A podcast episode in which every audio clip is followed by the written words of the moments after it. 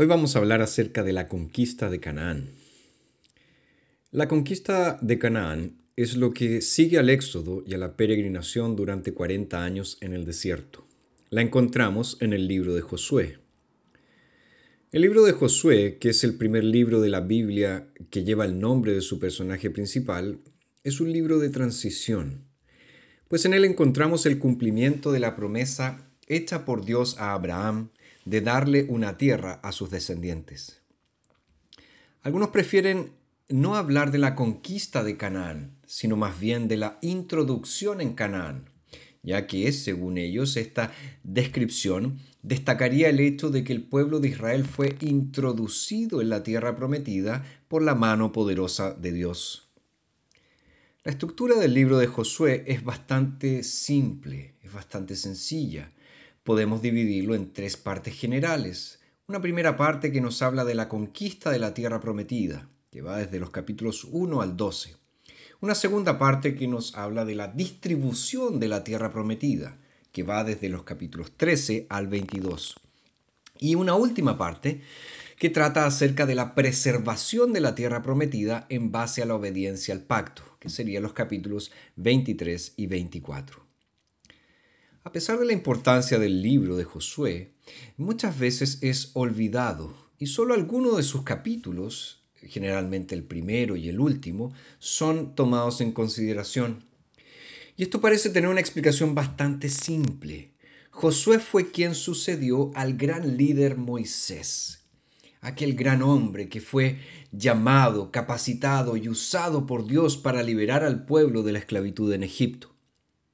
Moisés, como ya hemos mencionado en una lección anterior, es el personaje más destacado de la Biblia después del Señor Jesucristo. Por lo tanto, sobre Josué recayó el peso de ser el sucesor de un grande. En la historia de la humanidad, los sucesores de los grandes por lo general son olvidados. Esa parece ser la extraña y triste dinámica de la historia. Suceder a un grande es arrojarse al anonimato. Sin embargo, Dios no quiso que Josué fuese olvidado, y por eso su nombre quedó registrado en este libro como un recuerdo permanente de que Dios fue quien lo escogió y lo capacitó para la enorme tarea de ser el líder que guiaría al pueblo durante la conquista de Canaán. Josué fue un siervo de Moisés, o más precisamente fue una especie de subalterno de Moisés. Cuando lo comparamos con Moisés, Josué nos parece pequeño. Sin embargo, él realmente fue grande. Fue el hombre usado por Dios para concretar el pacto divino. Si bien es cierto, Moisés sacó al pueblo de Egipto, también es cierto que fue Josué quien introdujo al pueblo en la tierra prometida. Por eso, a través de Josué, vemos que la promesa hecha a los patriarcas se cumple. Vemos que el castigo a los habitantes de Canaán es ejecutado y vemos también que se cumple la esperanza del Pentateuco. El pueblo finalmente llega a la tierra prometida. El libro de Josué comienza con las siguientes palabras. Aconteció después de la muerte de Moisés, siervo del Señor, que el Señor habló a Josué, hijo de Nun, ayudante de Moisés, diciendo, Mi siervo Moisés ha muerto Ahora levántate, pasa el Jordán, tú con todo este pueblo, a la tierra que yo doy a los hijos de Israel. Yo les he dado, como lo había prometido a Moisés, todo lugar que pise la planta de su pie. Y en el versículo 5 del mismo capítulo primero se señala, Nadie te podrá hacer frente en todos los días de tu vida. Como estuve con Moisés, estaré contigo. No te dejaré ni te desampararé. Dios está confirmando su promesa aquí a Josué. Ciertamente Josué fue escogido para liderar al pueblo, pero tenemos que destacar que sería Dios quien les daría la victoria. Un refuerzo de este argumento lo encontramos en el capítulo 5 del libro. El pueblo ya había cruzado el Jordán y se disponían a tomar la primera ciudad, Jericó. El pueblo acampó en Gilgal, celebraron la Pascua y comenzaron a comer del producto de la tierra. Al día siguiente, el maná, que los había sustentado durante toda la peregrinación en el desierto, cesó. Estando Josué entonces cerca de Jericó, alzó su mirada y vio a un varón que tenía una espada desenvainada. Debe haber sido una visión impresionante esta que tuvo eh, Josué.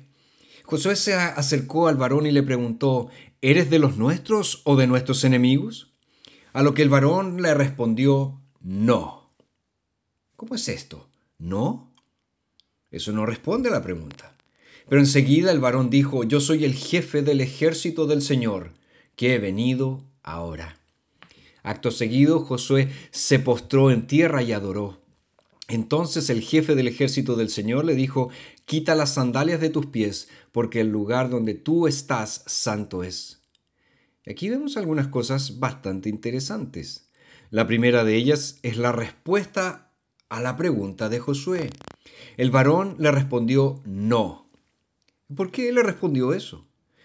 Es muy probable que la razón es que Josué estaba pensando en términos demasiado terrenales. ¿Eres de los nuestros o eres de nuestros enemigos? le preguntó. Y el varón al decirle no, le estaba diciendo, Josué, no se trata de ustedes o de ellos, se trata del Señor. Será el Señor quien irá delante de ustedes durante toda la conquista fue un, recordatorio para que Josué no olvidara que los tamaños de los ejércitos no eran lo importante. Lo fundamental era que el Dios del pacto estaría con su pueblo y cumpliría su promesa de darles la tierra. Algunos estudiosos bíblicos han debatido acerca de quién fue este misterioso varón. ¿Era un ángel? ¿O tal vez un arcángel? La verdad es que leemos que dice ser el jefe del ejército del Señor. Pero también leemos que Josué se postra delante de él y lo adora, y no recibe una reprimenda por causa de esto, cosa que sí hubiera sucedido si se tratara simplemente de un ángel. Por eso, algunos estudiosos con los que yo comparto su posición han llegado a la conclusión que se trata de una manifestación del Hijo preencarnado. Solo Dios recibe adoración y el Hijo es quien da a conocer al Padre, a Dios, al Dios invisible. Además, vemos una similitud muy interesante con la experiencia que tuvo Moisés cuando Dios se le manifestó en el monte Oreb. Es más, se le dicen casi las mismas palabras. Quita las sandalias de tus pies porque el lugar donde tú estás santo es. En el caso de que hubiera alguna duda acerca de la identidad del varón, se le advirtió a Josué que se quitara el calzado porque el jefe del ejército del Señor era demasiado santo para sus sandalias. Hasta el día de hoy, en el Medio Oriente, quitarse las sandalias es una señal de respeto. La manera correcta para que Josué mostrara su reverencia por la santidad de Dios era quitarse las sandalias.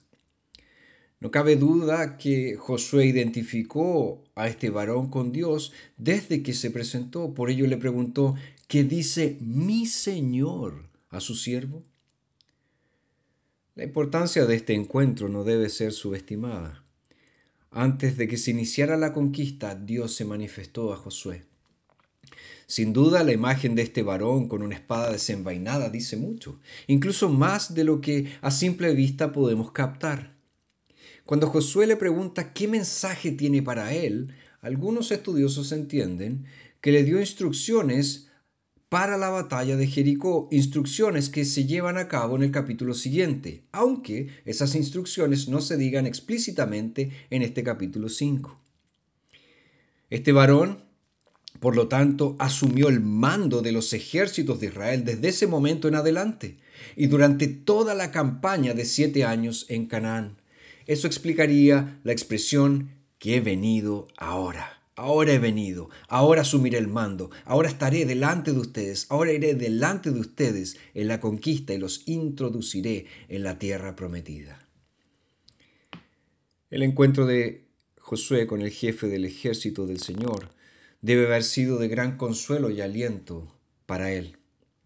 Tal vez se había preguntado cómo debía atacar Jericó. Era una fortaleza demasiado importante y estaba bien fortificada.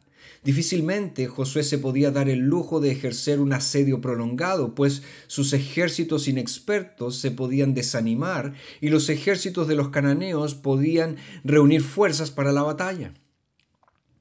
El hecho de que se le haya manifestado el jefe del ejército del Señor debe haber levantado mucho el ánimo de Josué y debe haberle asegurado que la fuerza necesaria estaría a su disposición cuando finalmente se realizara el ataque a Jericó. Fueron los ejércitos del Señor y no los ejércitos de Israel los que derrumbaron los muros de Jericó y permitieron su victoria. En cada paso de la conquista el Señor estuvo con ellos el pueblo no fue fiel al Señor. Tenemos el registro de la derrota en Ai, que fue consecuencia del pecado de Acán. Y también vemos que el pueblo hizo alianzas con los pueblos que debía destruir, contrariando la voluntad expresa del Señor. Pero Dios fue fiel, pues Él siempre lo es. En el último capítulo de Josué encontramos la renovación del pacto. Las palabras pronunciadas por Josué en el clímax de su sermón final son bastante conocidas.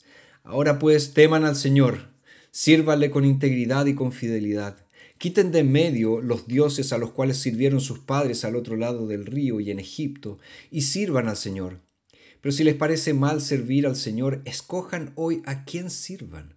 Si a los dioses a los cuales servían sus padres cuando estaban al otro lado del río, o a los dioses de los amorreos en cuya tierra habitan pero yo y mi casa serviremos al Señor.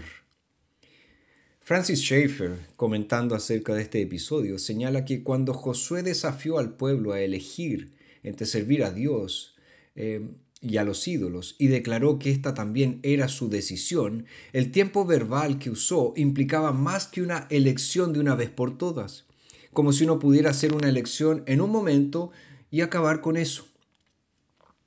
El tiempo verbal involucra eh, lo que en gramática se conoce como una acción continua, es decir, involucra el pasado, pero también el presente y el futuro. Es como si Josué hubiera dicho, he elegido servir al Señor, estoy eligiendo servirlo ahora y seguiré eligiendo servir al Señor hasta el final. Schaeffer señala que Josué eligió y eligió y eligió y siguió eligiendo. Él entendió la dinámica de la elección, que es una elección de una vez por todas, pero también es una elección existencial a cada momento. Por lo tanto, su palabra al pueblo no fue una declaración eh, de improviso, estaba profundamente arraigada en la comprensión de Josué de que lo que se requiere de una persona hecha imagen de Dios eh, de lo que se le pide es que no obedezca a Dios como una máquina o como un animal, sino que obedezca a Dios por elección. Josué no limitó las opciones ni tergiversó las opciones al presentar su desafío al pueblo, porque aunque Dios los había elegido, habiendo llamado a Abraham cuando todavía era un pagano en Ur de los Caldeos, y habiendo sacado a toda la nación de Egipto, el pueblo, sin embargo, tuvo que elegir a Dios por sí mismo, de manera inteligente, decisiva y voluntaria. Sí, su elección iba a ser de verdadero valor. Y eso también se aplica a nuestro caso. Dentro de una generación, aquellos que nos siguen, nuestros herederos, pueden abandonar por completo al Señor. Pueden ir en pos de los ídolos malvados de nuestra cultura. Pero no debemos permitir que eso suceda. Debemos decir con Josué, pero yo y mi casa serviremos al Señor. Los maridos y padres son responsables de proporcionar liderazgo espiritual en el hogar. Eso nos dice la palabra de Dios. Y esto exige que los hombres obedezcan fielmente los mandamientos de Dios, que le den prioridad a la adoración, que se dediquen a la palabra de Dios y a la oración y que sean dulces en espíritu y en palabra. El hecho de que no seamos suficientes para estas cosas no nos libera de la responsabilidad de luchar por ellas. Nuestra insuficiencia debería llevarnos a clamar a Dios por gracia y sabiduría que solo Él puede suministrar. Nuestros hogares son campos misioneros, pero también son campos de batalla. Son campos misioneros ya que nos dan la oportunidad de extender a nuestros familiares, a nuestros cercanos el conocimiento de Dios. Pero también son campos de batalla en el sentido de que podemos estar seguros de que Satanás no va a escatimar esfuerzos para resistir el trabajo de los maridos y padres piadosos. Con la expresión serviremos, Josué demostró que no solo deseaba ver a su familia servir al Señor, estaba decidido a verla y se estaba comprometiendo deliberada y decisivamente a hacer las cosas necesarias para lograr ese fin. La determinación, no el deseo, es la clave del progreso espiritual. Sin embargo, es necesario decir también que Josué entendió algo más. Luego de desafiar al pueblo a servir al Señor, y una vez que el pueblo se comprometió con eso, Josué dijo, no podrán servir al Señor, porque Él es un Dios santo y un Dios celoso. Él no soportará sus rebeliones ni sus pecados. Estas palabras de Josué son impactantes. Pero lo que les está diciendo es bien sencillo y directo. No hagas una profesión de fe a la ligera. ¿No te das cuenta del tipo de Dios con el que estás tratando? Es un Dios santo y celoso. No te atrevas a pensar en Él de forma ligera. Josué quiere sofocar esa abrumadora confianza en nosotros mismos que nos lleva a hacer compromisos emocionales sin antes guardar silencio y considerar lo que implica nuestro compromiso no podrán servir al Señor, dijo Josué. Ni Israel ni la iglesia podrían oír una exhortación más beneficiosa que esta. Fue precisamente cuando grandes multitudes seguían a Jesús que Él les dijo, si alguno viene a mí y no aborrece a su padre, madre, mujer, hijos, hermanos, hermanas y aun su propia vida, no puede ser mi discípulo. Y cualquiera que no toma su propia cruz y viene en pos de mí, no puede ser mi discípulo. Así pues, cualquiera de ustedes que no renuncia a todas las cosas que posee, no puede ser mi discípulo. Jesús dijo que debemos calcular cuidadosamente el costo antes de declararle lealtad a Él. Y la iglesia debe tomar esto en consideración con demasiada frecuencia, el Jesús que presentamos a las personas es una mezcla de alegría, paz y provisión que funciona dos veces más rápido que un analgésico. No debemos vender a Cristo así, sino advertirle a las personas acerca de quién realmente es Jesús. Nuestra tarea no es provocar que la gente diga, daré mi vida por ti sino hacer que ellos y nosotros mismos nos impactemos frente a la pregunta de Jesús cuando Él dice, ¿me amas? Muchos de nosotros cometemos eh, perjurio delante del santo juez cuando cantamos, por ejemplo, yo me rindo a ti o Jesús, yo te amo. Debemos tener en cuenta la paradoja que nos presenta Josué. Debemos estar constantemente entre su servir al Señor y su no puedes servir al Señor. El propósito de Josué no es alejarnos del Señor, sino al contrario, es que nos arrojemos completamente a Él. Lo único que debemos procurar es hacer eh, no un compromiso superficial, eh, fácil, ligero, despreocupado o casual, sino un compromiso con cautela y temor al Señor.